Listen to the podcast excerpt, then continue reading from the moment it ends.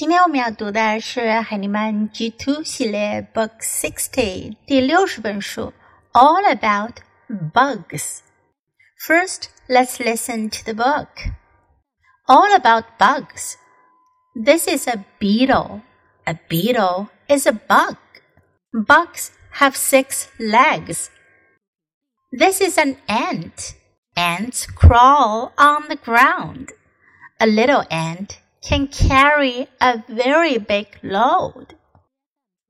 This is a bee. It has six legs and it has wings. Bees fly from flower to flower. This is a grasshopper.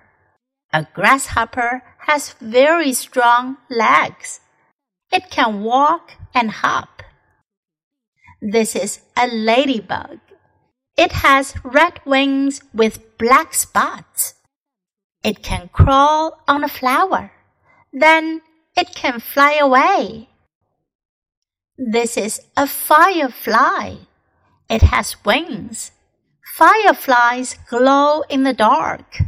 They blink on and off as they fly. This is a walking stick. This bug is hard to see. It looks like a stick that can walk. Where can you see bugs?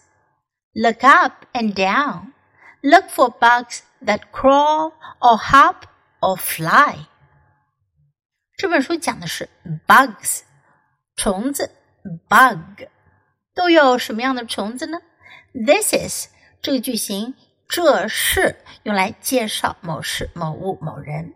This is a beetle. Beetle 甲虫。A beetle is a bug. 甲虫呢，它就是虫子啦。Bugs have six legs. 虫子有六条腿。Have 表示有。This is an ant. 这是蚂蚁。Ants crawl on the ground. Crawl 爬爬行。A little ant can carry a very big load. 一只小蚂蚁可以 carry 携带 a very big load 非常大的一个 load 是指负荷负重，就是说小小蚂蚁可以携带很大的重量。This is a bee. It has six legs and it has wings. 这是只蜜蜂。It has has 是 have 的第三人称单数，它也表示有，它有六条腿，and it has wings，它还有翅膀。Bees fly from flower to flower，蜜蜂从花飞到花，from flower to flower 表示在花间飞来飞去飞行。This is a grasshopper，grasshopper 蚱蜢，grasshopper。 A grasshopper has very strong legs.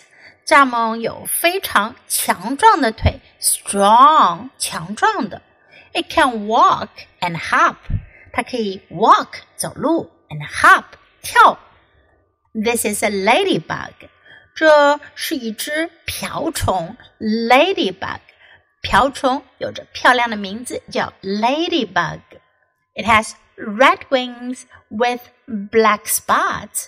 它有着红色的翅膀，上面呢有黑色的 spot，是指斑点。在它的红色翅膀上呢有黑色的斑点。It can crawl on a flower。它可以在花上爬行。Then it can fly away。然后呢，它又可以飞走。所以呢，说明 ladybug 是既可以 crawl 也可以 fly。This is a firefly。这是一只萤火虫 firefly。It has wings。它也有翅膀。Fireflies glow in the dark. Glow 发光。They blink on and off. Blink 表示闪烁、眨眼。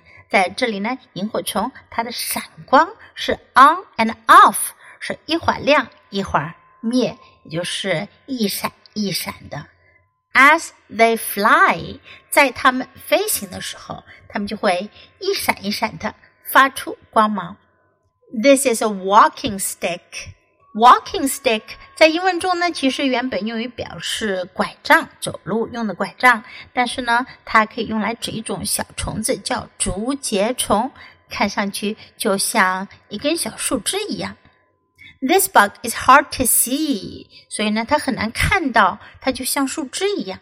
It looks like a stick that can walk，就像一根能行走的树枝。Where can you see bugs？你在哪儿能看到虫子呢？Look up and down，上上下下的找找吧。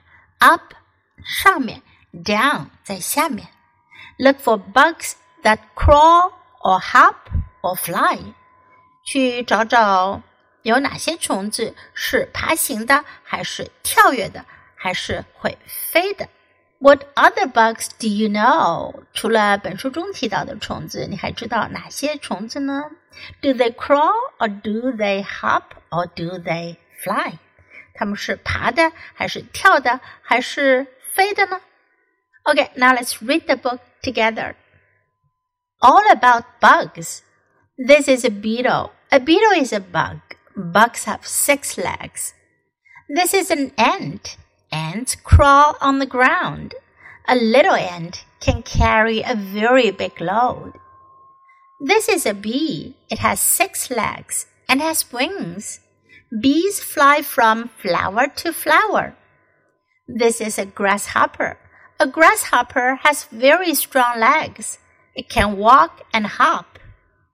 This is a ladybug. It has red wings with black spots.